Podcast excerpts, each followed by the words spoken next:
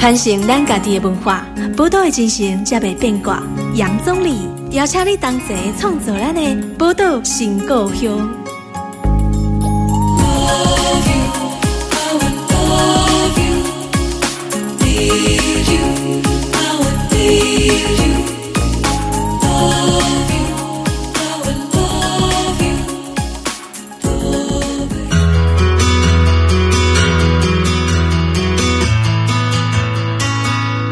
欢迎收听宝岛联播网 FM 九九点一大千电台，宝岛新故乡，大家好，我是总理。今日宝岛新故乡吼，咱来介绍的百工职人的新故乡啦吼。今日要介绍什么款的工作，和咱听众朋友咧。外送员，外送员，我看今嘛应该是努力拢看得到啦吼。尤其吼，二零二零吼，武汉肺炎的疫情开始延烧下来，一直到今年也是吼，这个疫情持续燃烧，没有退的情况之下。诶，咱台湾呢，这个外送的产业哈兴起的非常快，因为防疫的需求，让这个外送的生意哦看起来非常好，满街都是有很多的外送员在跑。那可是其实外送员这份工作，它到底是有什么样的一个辛酸，还是说它有什么样一个值得让我们好好来了解的地方？我们今天就特别来邀请哈全国外送产业工会的筹备会筹备委员王玉洋。来到我们节目，来跟听众朋友好好聊一聊外送员这个行业哈。呃，欢迎玉阳。大家好，我是王玉阳。嗯，哎，玉阳，我想问先请教啊。是，你是当时开始做这个外送行业？我自己本身是二零二一年的三月，就是今今年三月，今年才开始。对，嘿，啊，今年才开始做，做差半年啊。半年。照你做怎样？嗯，做这行的人，嗯，大概都做多久了？哦。这个其实很不一定，我有遇过做五年的，有两三年的，然后也有像我这样最近才做的，甚至比我更之后才进来的，哦、所以其实都有。我让他做几礼拜，做几刚好做别的嘛。马西乌啊，马西乌啊，因为大家通常在做之前会先上网查资料，嗯、哼哼然后就会查到说哦，什么月入十万，然后很好赚，结果一进来才发现好像那个落差太大，哦、所以就不做了。所以你是今年才投入的，然后大概做了半年多了。是哦，这个做半年多之前，我想好奇的先问一下你，那你之前的工作呢？嗯、呃，我我之前其实是在推动议题嘛，哦，所以其实社会议题啊，对社会议题，所以我在推是沿海防治法已经推了五年，嗯，哦，所以这段期间就是在做这件事情。嗯、那在更之前的话，我在做的是。呃，国际展览业务的工作，国际展览业务，对对对，出国参展那一类的公、嗯、公司这样子，策展这样子是策展公司。所以你之前做了，到现在在做的，我想这个落差也蛮大的。哎，是什么样的机缘之下，你觉得说，哎，你可以去投入这份工作，或者说你还没投入之前，我想你今年才投入，你也看到说，呃，这几年台湾这个外送的工作哈，满街都是，是你一定也好奇。你还没投入之前，你所看到的是什么？到最后，你现在投入之后是怎么去评估？其实我评估的理由很单纯啊，嗯、就是因为我想持续推动我的议题。嗯，那因为我推动议题需要花时间跟精力嘛，是，所以我可能不太方便找一个。朝九晚五的工作哦，固定的对，所以变成说我需要一个有弹性的工作，那这个收入也还可以支撑我生活。是，所以当时我周边朋友就有建议我，就说啊，那你就去跑外送嘛，好，外送你想跑就跑，不跑就不跑。嗯，那就我听起来觉得，哎，这个时间可以跟我现在在做的事情配合上。嗯，所以这个是我最主要尝试去做外送的原因了。嗯嗯，对。哦，所以像这个，呃，因为立马刚刚一起弹性啊，对。对哦啊，弹性，我想弹性工作时间是很多人应该也你做招不少的同业，应该也类似的这个状况理由，就是外送部分是的，大家像我选择是 Uber 嘛，那 Uber 它就是不需要去排班，然后就可以自由上下线。啊，所以还是有一些是要排班的。对，像熊猫那边就会需要排班。哦，是这样。对对对，嗯、那各有优缺点呐。嗯、那但是因为我我的考量点是时间弹性，所以我选择 Uber 这样。嗯哼。不过像现你现在做半年了，是你做了半年以后啊，有没有跟你当初的还没投入这份工作之前，有没有一点落差？想象中？嗯、呃，我自己其实，在成为外送员之前，我对外送员印象很少。我只有记得说我在电视上看到哦，台中有那个熊猫的司机去抗议这个减薪的部分。哦，就是我当时对外，因为我本身吃东西的习惯就是不会叫外送了，我会直接去店里。嗯，对，所以我以前就不是消费者，那我只能从新闻媒体上面看到相关的新闻。那当时我对于外送员的的认知就是哦，就是送美食哦，然后诶，他们的薪水被砍了。嗯嗯嗯，大概就这样子。对，就是其实没有过多的。想象，因为我都只从新闻上面看到嘛，只看到这些资讯这样。哦，所以这个也是，就是等于说从一般的媒体界面上面了解到这个工作。对对。那真正从事以后，我想，呃，不管你自己做，包含你有一些同业，呃，像有一些可能也准备要投入的人，你你会觉得说想要投入的人，你会给他什么建议吗？我觉得我会给。应该说我，我我希望，我觉得做外送的话，可能有需要两个条件跟一个特质啊。嗯，第一个条件其实很简单，就是你要愿意做，愿意做。对，我会这样讲，是因为其实因为我周边有一些朋友，他们因为疫情关系哦，可能暂时失业或是收入减少，那他们想找一些赚钱的方法嘛。嗯嗯。但是当他们听到说啊外送，那有些人会就会觉得哦印象不好，好像很讲直白一点说，他们好像觉得很 low，所以他们。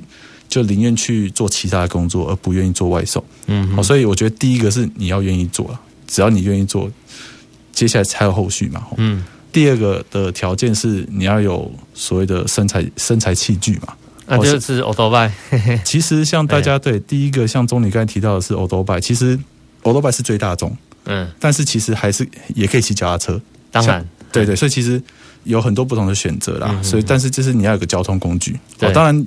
就我知道，有些人是走路啦，可是走路那个真的太 效率比较差。对对对对对，所以说第二个是你要有身材的工具哈，机车是最常见的，脚踏车也可以哈，就是有时候帮你运输这些呃餐点这样子。对，那最后一个我觉得比较重要一个特质的话，就是你要有自己处理问题的一些能力啦哦，因为我们外送员其实，在正式成为外送员之前，公司会有一些基本的培训跟教育训练哦，所以还是有培训教育训练。对，网络上会有一些东西要你去看、去回答，然后作答这样的。可是其实我们实际在做就知道说，他们在提供，就是我们受这些教育，在实际的职场上面，很多是没有办法解决的。对，我们还是必须去靠自己去想办法，说啊，遇到遇到困难，可能当然还是要回报一下他们客服。可是很多时候，其实我们是必须得自己。随机应变去解决各式各样的一些呃 遇到的状况啦，对，对。啊，对啊，嗯嗯，因为咱怎样讲吼，逃到公牛这外送员需要，当然你要认知到这份工作的可能的，你讲也愿意做嘛，对，因为这份工作，我想目前社会评价不一，是。啊，有的人会觉得说啊，就不好意思，啊，其实老实说也没什么不好意思，挂起来安全帽嘛，不让大家立即想啊，是啊是啊，好，当然生财器具也很重要，嗯，好。那另外一个可能你还是要，我觉得可能对于这份工作的一些基本的认知啊，那当然你刚刚讲到教育训练也是很重要的一环。不过因为目前台湾的这个外送员的这个产业里面，其实外送都是平台的概念，虽然都是看起来是大公司，是，可是你们并不是真正这间公司聘用的员工，对不对？不是，对，我们不是，我们并非他们的直属员工那样子。这个你们好像好像是跟他的。这是什么关系？不是雇主跟员工关系，这个比较像是呃，其实结案的关系。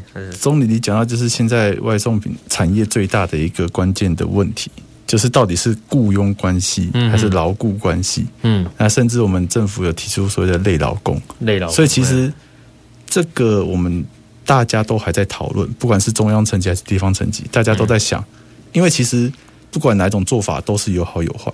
嗯哼，所以到底怎么样做会最符合台湾状况？目前还没有一个定论呢。嗯哼，对，所以还是呈现一个就新兴产业嘛，所以难免会有这种比较还在混浊的状态。嗯，那我们希望可以尽快的，因为国外都会有一些相关的案。这个算是台湾还在摸索当中的一个产业，还还还没有定案。哎，可是你讲到国外哈，因为其实我们台以台湾这样目前来讲哈，是两大平台对。这两大平台其实都是从国外来的，啊，是啊，可是，在国外有什么样的差别？他们如果在国外发展的好的话，跟在台湾有什么差别吗？呃，就是每个国外企业进来其实都是一样，就是要符合台湾法规嘛。嗯，对。那其实台湾法规目前就对于这个产业还没有去加以规范，所以大家就用现有的法规去套。嗯，那去套的话，像刚刚提到，就是到底是牢固还是雇佣，就会出现很多争议。是，所以其实国外已经开始会有针对说哦外外送员这个产外送这个产业，嗯，去订定相关的法规这样子。对，这个是我们的目标啦，希望你可以一步一步往这方向前进。是，所以从刚刚玉阳的这个谈话里面，我们可以听得到说，做外送产业哦，因为相对来台湾来讲，它确实真的是一个算是一个新兴的产业啦。因为过去台湾 couple 这些属于你讲过去进前，那可能听到。比较像是什么宅配的这种业务而已。有，像我可以分享一个经验啊，因为像我自己本身是北投人，嗯，好，那我都是在跑适应北投那一带，嗯，那在北投其实它从很久以前就有一个很特殊的行业叫机车阿伯啊，对哦，对哦，这些其实都这差不多，这差不多，对哦，只是说机车阿伯服务更广了，连接小孩是干嘛都可以，可是他们很跟一个很重要的业务就是帮忙送餐，对，对，那是北投。当地特有。的，嘿，阿姆哥，我自己在看就觉得 Uber 就是那样，他就把它系统化 App 做出来，然后就商业化。这个、嗯、其实那个模式，我就觉得啊，就是我们北投的机车阿伯啊，就是只是他带用新科技的方式把它带动出来。对对对，机车阿伯他的那个导航都在他脑袋里面，然后这个平台就是用 App，嗯，让更多人可以去从事这样。商业活动这样，嗯嗯嗯，对啊，对。不过做这个工作啊，我刚刚还有一个讲重要，对嘛，是这个风险的问题啊，这个风险各式各样都有了哈。嗯，那我们先休息一下，下一段节目我们再马上回来，再请这个玉阳来跟听众朋友来分享一下外送员这个行业里面的这个辛酸了哈。当然，呃，我觉得我们刚刚提到这个风险的问题，待会来谈谈。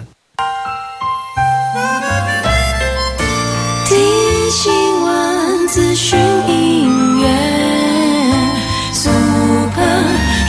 九九点一大千电台，无所不在。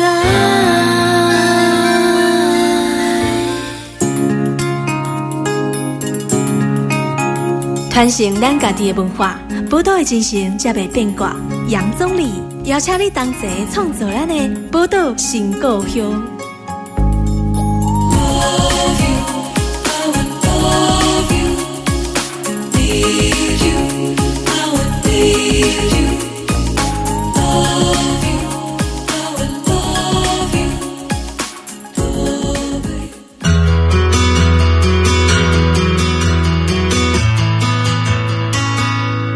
欢迎登来波多联播网 FM 九九点一大千电台波多新故乡，我是宗理。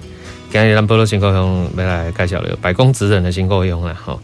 今日是要介绍听众朋友这外送员这个行业。外送员这个工作，咱今日邀请的是全国外送产业工会的筹备会筹备委员吼，王玉阳高兰的这部来跟听众朋友来分享外送员这个工作啦吼。那外送员这个工作，头先嘛讲啊，一点有风险的。啊，其实每个各行各业都有一些风险，可是外送员哦，我刚刚讲点数的所在，就是因为那桥头牌，嗯，地瓜靠啊。当然这几年我们也都会从一些新闻报道上面看到有一些外送员出车祸的这不不幸的意外了。是，那这个当然是最大宗哈。对，以你所知道说，像这个，因为有一些人会觉得，像我自己也亲身看过，我就看到在街头就是有外送员出车祸，当然是小车祸，有时候好像是是不是因为大家。很多人都讲说，因为抢单骑特别快，还是为了什么原因？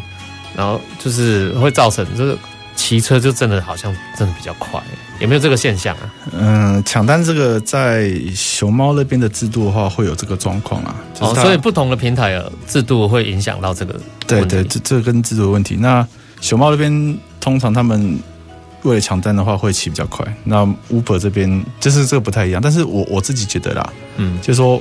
外送员发生车祸的几率为什么比较高？其实我觉得最简单是因为我们是在路上赚钱的，嗯，就我们在路上的时间非常长，对，所以这当然自然风险就会比一般人还要更高。不管你是遵守交通规则也好，还是不遵守，嗯嗯，当然，对，我们在路上，所以一定就是会像我看到新闻啊，他就是正常的停在路上就被后面车撞。的确，对，所以这个我觉得这就是这个职业的必然的风险，对，必然的。嗯嗯嗯。那像这个除了这个交通意外啊，从事外送员这份工作，他没有其他的相关的风险必须要考量的？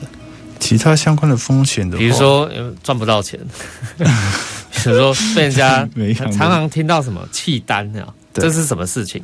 弃单的话就是说，这是什么意思？嗯，就是呃，我们接到单，然后客户他突然取消，那我们就没办法送了。嗯，对，所以变成说这一单就就就没了，所以我们叫做客户弃单，或者说有的时候我们自己我们自己弃单啊，就比如说单来了，嗯，那可能各种原因单太远啊，钱太少啊。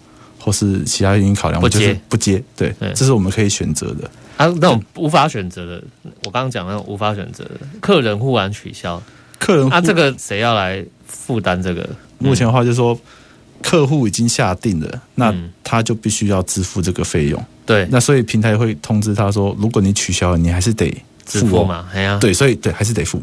嗯，所以说我们遇到客户弃单的状况比较少见啊，但是还是偶尔。刚才你已经去店家提到物件啊，对啊，啊，结果有无买啊？有啊，嘛是有啊，嗯，还是时阵我们会很开心。安怎讲？因为我们已经拿到餐点了嘛，那客户不要，那通常客服就说啊，你自己就是处理处理掉。对，那所以外送员要自己处理掉那个餐点。对，那比较常见的大概两种做法，第一个就是自己吃掉嘛，当员工，我们这是戏称员工餐，员工餐，对，我们戏称员工餐。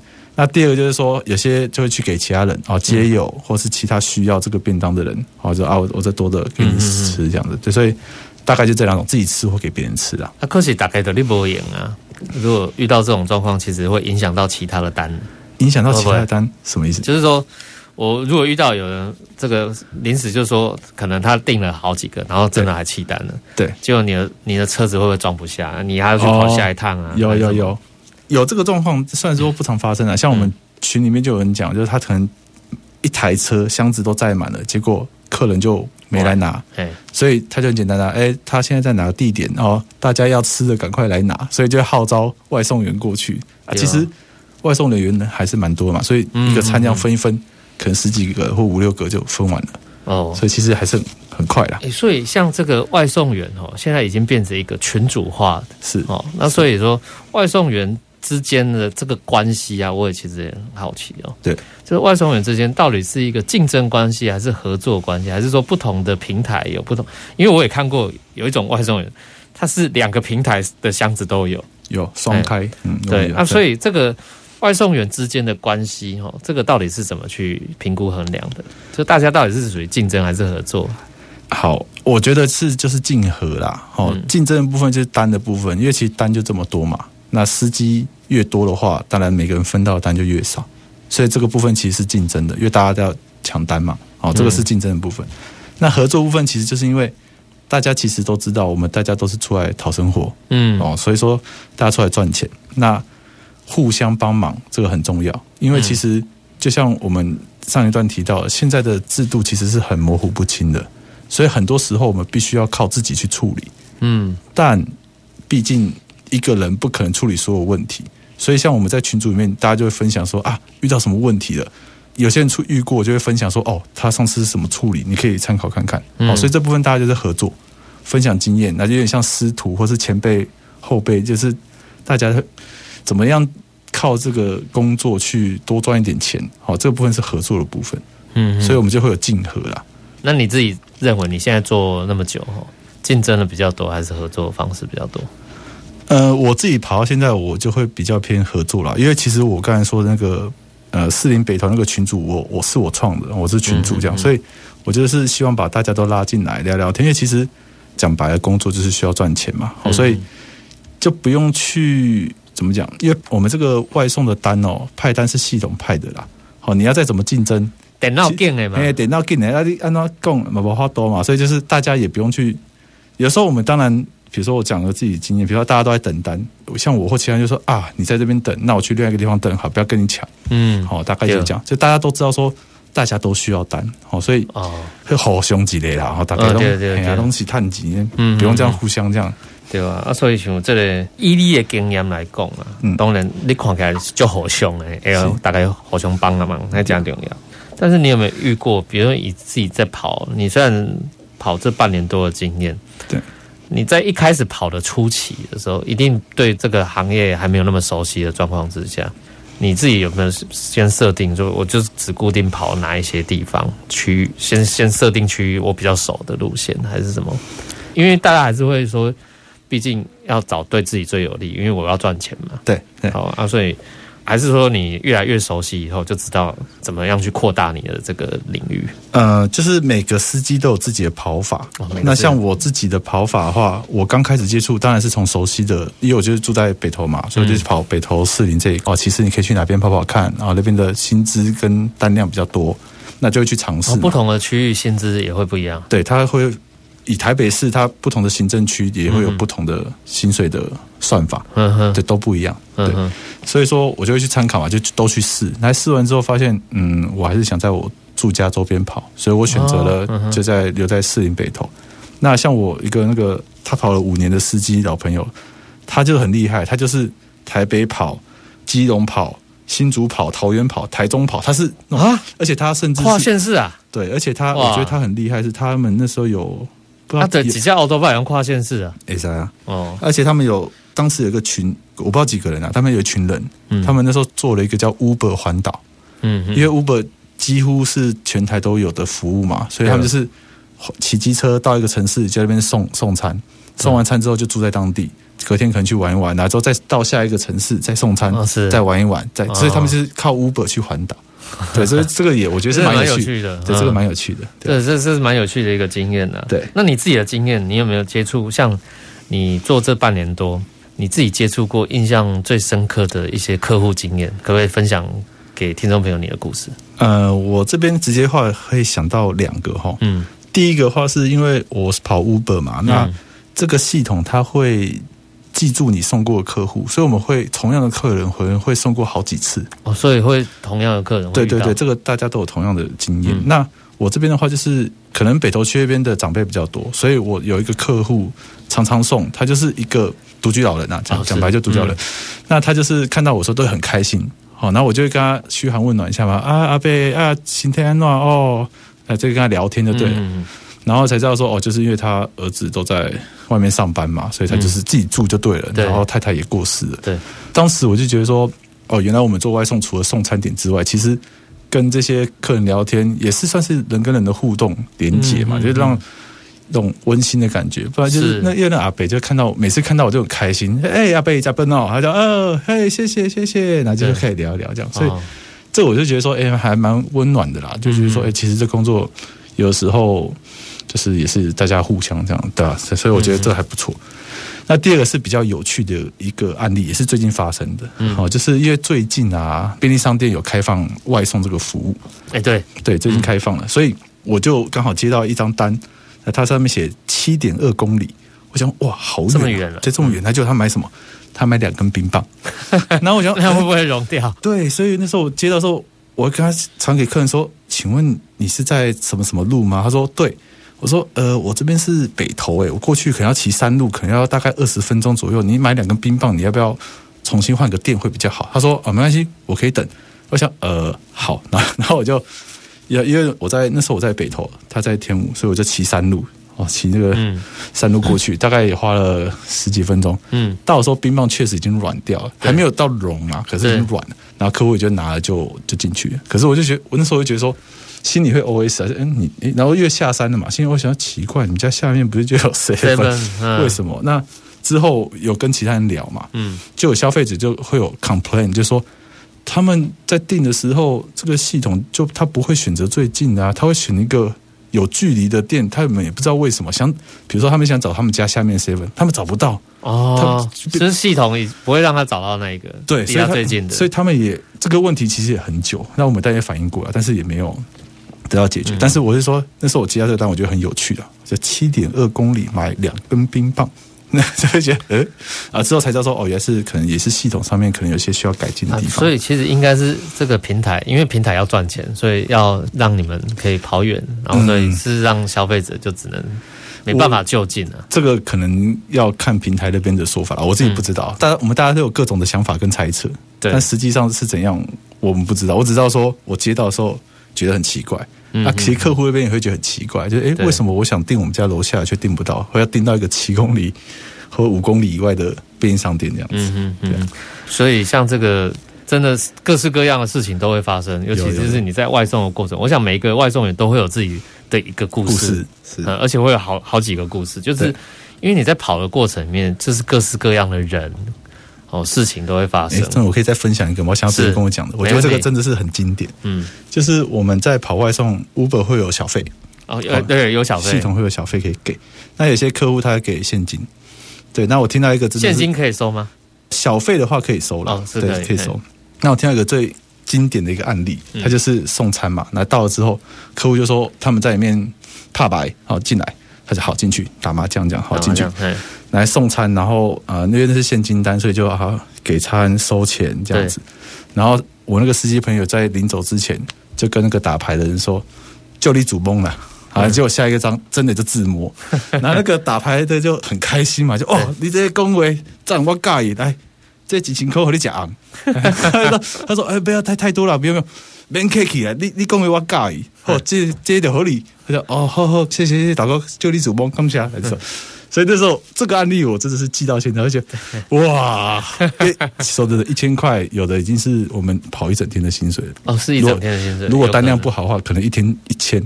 嗯，所以那个那一张我就哇，你拿到这个今天可以休息了。对 对，就是还蛮经典的，我觉得这个案例。对，所以你说这个一天就如果一千块收入算，嗯，外送员算很高了，也不算高啦，就是大概如果。看你跑了时速，对对对对，很多人会自己设定说，我一天跑多少钱嘛？那有些高手级，他可能一天跑个两千，或是更多。这个可是就是相对的时间你要花，你要付出更多时间。对对对对对，所以我们一般可能设定一千或一千五一天一天休息，对，是看当天的状况。这样，那这样子平均下来一天要跑多久？一般我们说上班族好，一天上班八个小时好了。对，如果在不加班的情况之下，通常。你所认知到，以你这样以外送员当做正职工作的，不要说兼职工作的，对，正职工作外送员平均都要工作多长的时数？如果以正职来讲，基本的话大概就七小时起跳，也是七小时，中餐、晚餐、宵夜，或是早餐、午餐、晚餐、宵夜。嗯，所以因为现在还是以外送美食居多嘛，所以还是以餐，我们叫餐期，用餐时间，用餐时间，对，用餐时间去跑会比较多单，所以。一般也都是七八小时，那可是如果你想要再多一点，就会到十几小时。对对，都有。所以七八小时大概也是一千到一千五左右的收入。对，平均来讲，对，嗯，对，大概是这个收入就。是啊，所以其实也是蛮辛苦的。对，是非常辛苦的，真的是。呃，我真的觉得这个是劳力高度密集。是啊，所以我们这边才会去争取，因为其实我们跟几个比较老经验的司机聊，他们、嗯、他们就直接讲啊，嗯、他们开始跑五年多到现在，薪资至少被砍三分之一，剩下三分之一，就是越砍越多了。就是刚开始投入的时候，可能还拉拉讲靠后谈，尽量后谈啊。起码是高度竞争的情况之下，起码就是讲刚才假爸，钱钱越来越少啊，对啊对哦，这个利润就越来越低，对。我们现在休息一下，下一段节目再马上回来。听新闻、资讯、音乐，Super 九九点一，大千电台，无所不在。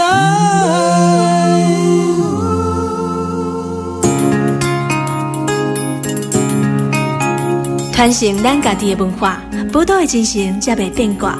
杨宗理。邀请你同齐创造咱的宝岛新故乡。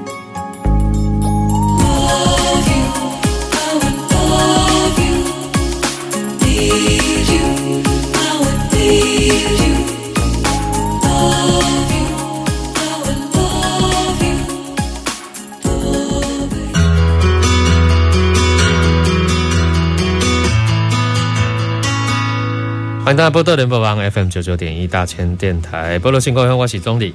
诶，这礼拜咱为大家访问的是吼全国外送产业工会筹备会筹备委员吼王玉阳来个咱这部公调也从事了这个工作啦，外送员的工作。那百工职人这个单位吼，让公调外送员听起来好像是新兴产业。不过刚刚其实呃玉阳你有提到说，比如在北投这边本来以前就有高扎西顿的这类行业嘛，对啊，但是当然你看到伫北岛家。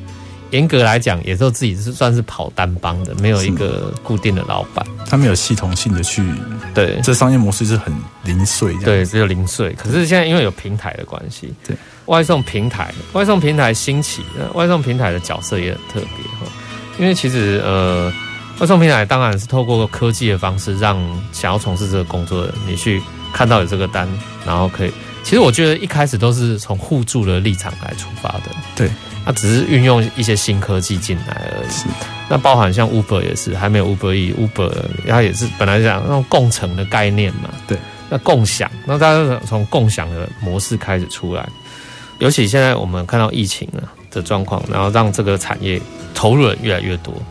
那投入越来越多，刚前一段节目讲，投入里面必然有风险。有风险的话，其实大家集结起来，保障自己的工作权利，就会相对又更重要了。对。所以，呃，可不可以谈一下，你们现在其实有不少的同业哦，想要集结起来成立工会，就是你们现在这个产业工会是哈。我想在各地好像也有一些职业工会在陆续成立。有，大家想要成立工会的目的是为了要抗衡目前的这个平台吗？与其说抗衡哦，我我们更是要去争取一些你们的权利嘛，对不对？对，争取权利。所以最主要是我们把我们的声音讲出来。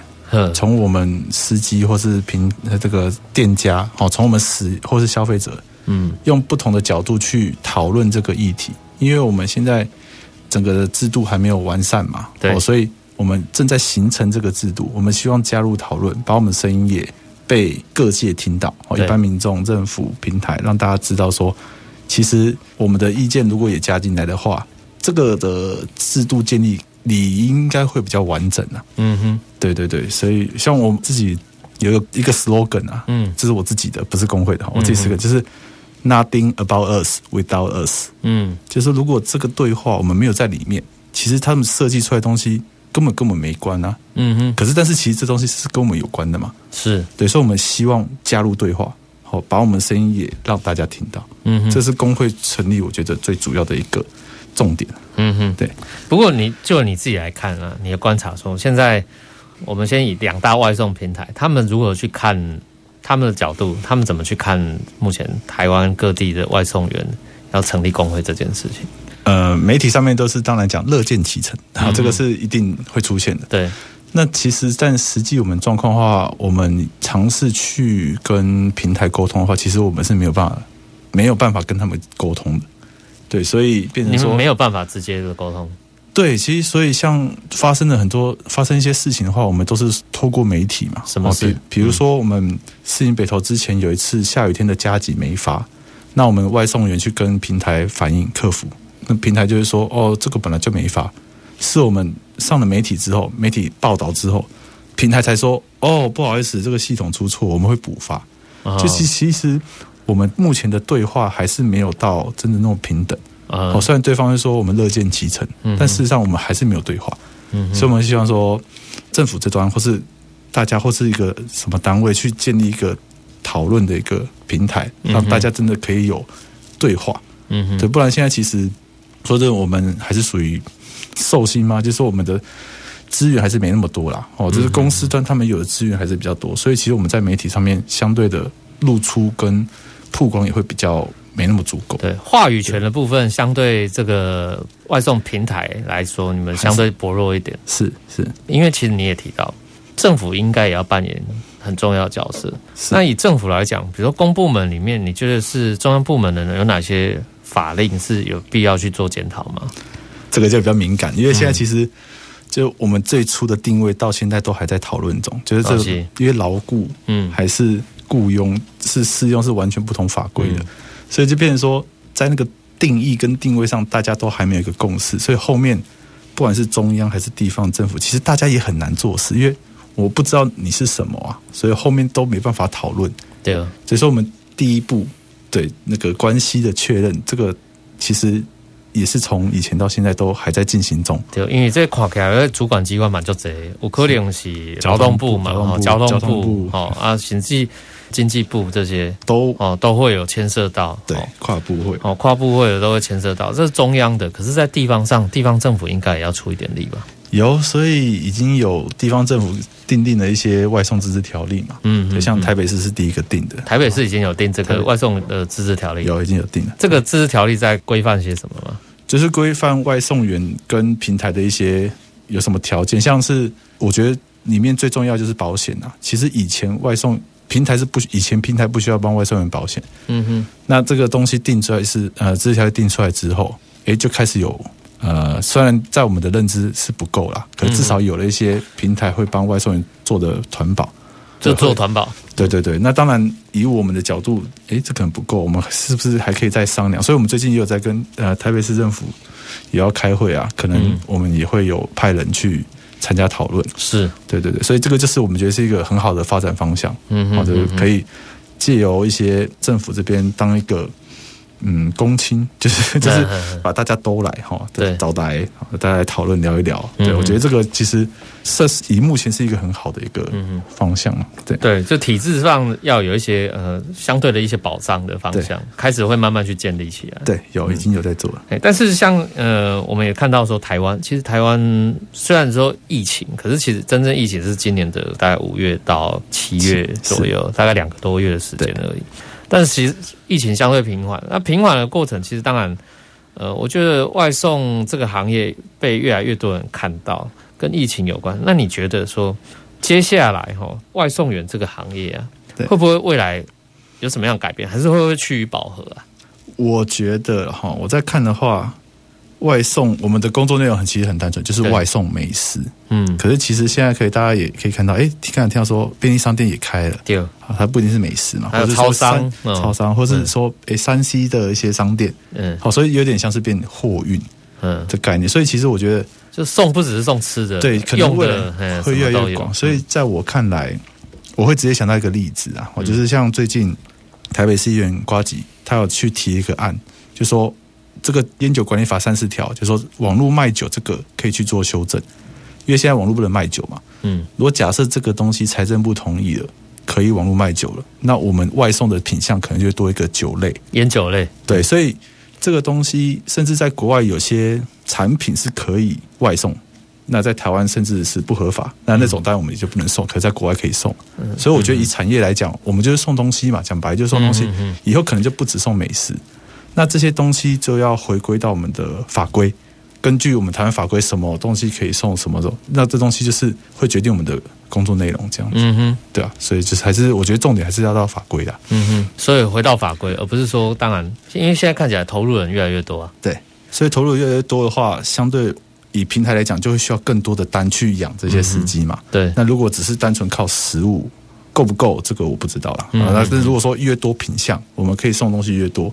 那当然也会侵蚀到另外一个，所以这个东西就是大家要去沟通，看怎么样去把外送产业整个体制建立起来。对，嗯，对哦，对，外送的产业路走，哎，建立起来需要制度要建立起来很重要，而制度建立起来，大概投入的那种想要发财嘛，要发大财啊，大概弄发大财就会了哈。起码就是没有游戏规则嘛，不是说没有啦，就是比较混乱，所以。很多人会不知所措。那如果有一个制度，但我相信这个制度不可能是百分之百满意的，但至少有一个 bottom line 哦，游戏规则，这个产业的发展，我觉得会比较走向有一个正向的状况啦。不然现在就是混乱式的，嗯哼，就难免在里面就会有人权益受到损失。对，尤其现在看了外外送产业，对于就这人来讲，我觉得。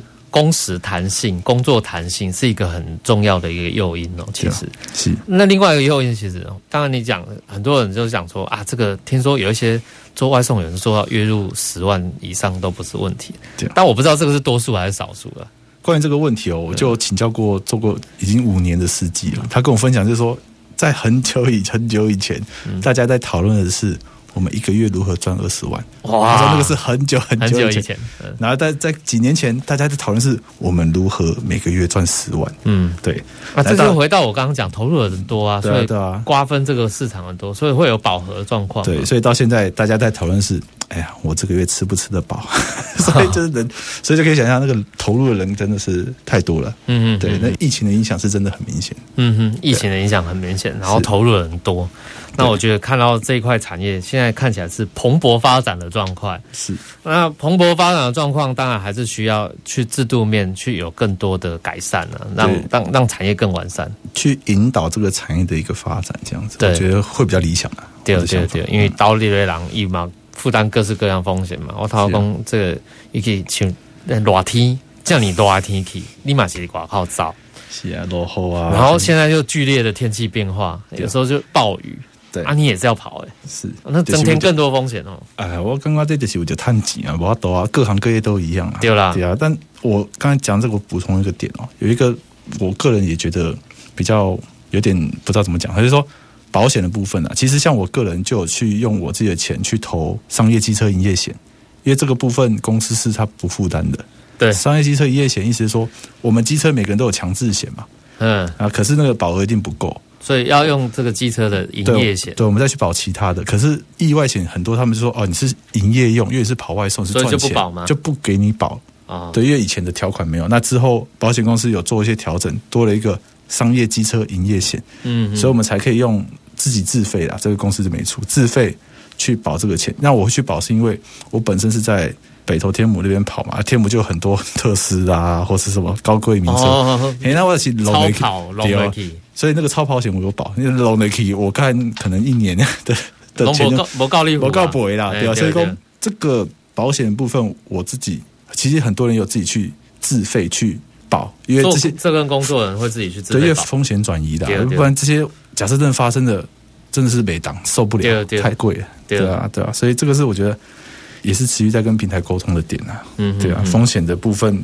尽量不要再让。呃，司机本身去承担太多，因为真的 这是现在状况有点有点惨。对对对，啊，降低这个工作，呃，所有工作会有风险，可是风险要思考是把它降低，是，哎，要降低这个风险。对，所以讲保险的代志，我蛮想到，像之前啊，各个那个，像有些人骑电动车，他们之前不是也有谈到说，那个月租费，反正吃到饱的。对对对对对。啊，因为你如果是商用商用的，所以它有一些特别的条款，也引发很大的抗议嘛。对。这个事情你怎么看？其实我觉得这个就是因为新的产业嘛，以前比较少人用机车去从事商业行为，所以当时他们在定的条款就没有这一块。嗯，那随着不同的产业的兴起，那间接就会影响到他们，那他们再去做相对应的修修正，就你不能再用吃到饱的方式来，因为电池就相当于油了嘛。是啊，所以其实我觉得以。Gogoro 他们的立场来讲，我觉得是可以理解的，因为以前他们在定的时候没有这个东西啊，对啊，因为其实不嘛，对啊，起码出很难，我觉得啊，那就是修正嘛。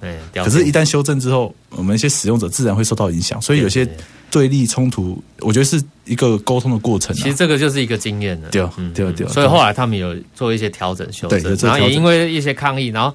修正到彼此都能接受，是这个才是最重要的。是，所以我觉得在新兴产业，这个是一定会发生的。嗯嗯，因为新新的事物嘛，没有潜力可循，那大家就是 try and error，边走边看。对，所以我们看到说，哦，听众朋友，咱今日吼啊，听到这集吼外送员的故事哦，内容了解讲，外送员这份工作呢，当然以风险无做的工作，没有你想象中那么轻松。